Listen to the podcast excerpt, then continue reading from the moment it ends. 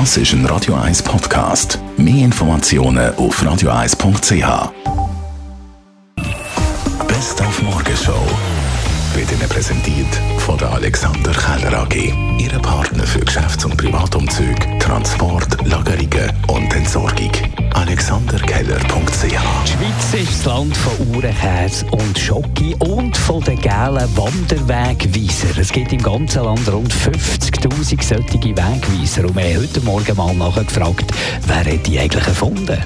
Also da muss ich erst mal sagen, Oh, dass stark sorry, oder schwach sorry, die falschen Wörter sorry, sind, Espresso Dani. Ich bin froh, dass es noch nie passiert. Sorry, Wir haben eben sorry. schon mit diesen 100, nein, Ja. sagen wir, 200'000 Knöpfe. Wir- ab und zu mal das Wir können Bechten sagen, weißt du, ausdrücken. Marc, du hast einfach einen Job zu machen. Mach den bitte richtig. Ja, selbstverständlich. Selbstverständlich. Also 50'000 Wanderwegweiser gibt es und wir haben nachher gefragt, wer hat die erfunden?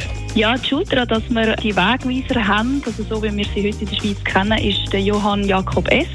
Das ist ein Ostschweizer, der in den 30er Jahren im Kanton Zürich unterrichtet hat. Und das war auch die Zeit, gewesen, wo das Auto immer mehr aufgekommen ist und die Fußgänger so ein bisschen in die Defensive geraten sind. Und äh, der Johann Jakob ist damals mit seiner Schulklasse über den Klausenpass gelaufen und hat dann gemerkt, dass das irgendwie nicht so lässig ist, wenn man als Fußgänger auf der gleichen Straße muss laufen wie die Autos fahren. Und er hat dann mit zwei Sinnesgenossen 1934 die Schweizerische Arbeitsgemeinschaft für Wanderwege gegründet. Und äh, auch am Gründungstag ist dann eigentlich noch der heute bekannte Wanderweg-Typus, also die gelben Tafeln mit der schwarzen Schrift, festgelegt worden. Wieder mal Schweizer Geschichtsunterricht vom Allerfeinsten. Es wird auch immer mehr duzt übrigens in der Schweiz. Die Höflichkeitsform gerade die Defensive soll man eigentlich sie ganz abschaffen. Wie im Englisch, also mega gut. Die Höflichkeitsform ist nicht wichtig, können wir gut streichen, auf jeden Fall. Es ist das Überbleibsel von alter Zeit, wo man noch die höhere Gesellschaft hat wollen ehren Ich glaube, das ist nicht mehr zeitgemäss. Ich würde es schade finden. Das gehört zum Richtung von einer Sprache. Ja, da wird kulturell sehr viel wegfallen. Da muss nicht jeder etwas mitmachen. Vielleicht ändert es gar nicht viel, wenn man es mal umgesetzt hat. Ich glaube, man wird sich schnell daran gewöhnen. Ich finde, sie ist gut. Ich finde, es äh, lässt einem einen Abstand, wenn man das will.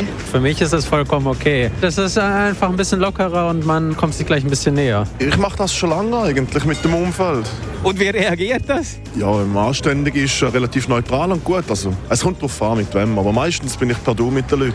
Und der Kabarettist, Schriftsteller, Dichter Franz Hohler wird heute 80. Er ist zu Gast im grossen Radio 1 Interview und hat uns ein bisschen aus seinem Leben erzählt heute Morgen. Also ich habe mich immer gefreut darüber, wenn ich das Echo bekommen habe. Das ist eigentlich das, was man sich wünscht. Also, dass man nicht in, in schalltoten Raum produziert, seine Sachen, sondern dass etwas rumkommt. Und dazwischen beim berndeutschen Geschichtli stelle ich immer wieder fest, es gibt Leute, die wissen überhaupt nicht, dass das von mir ist, oder? sondern halten das für ein altes Volksstück. Und da gibt es Ausdrücke, die schon in der berndeutschen Umgangssprache Eingang gefunden haben. Das höre ich von, von Leuten, die sich wissenschaftlich mit dem Berndeutschen beschäftigen, dass die und, und das Vokabular untersuchen oder anschneckeln zum Beispiel. Abgehoben, meine ich, sei ich der Weg noch nie. Morgenshow auf Radio 1. Jeden Tag von 5 bis 10.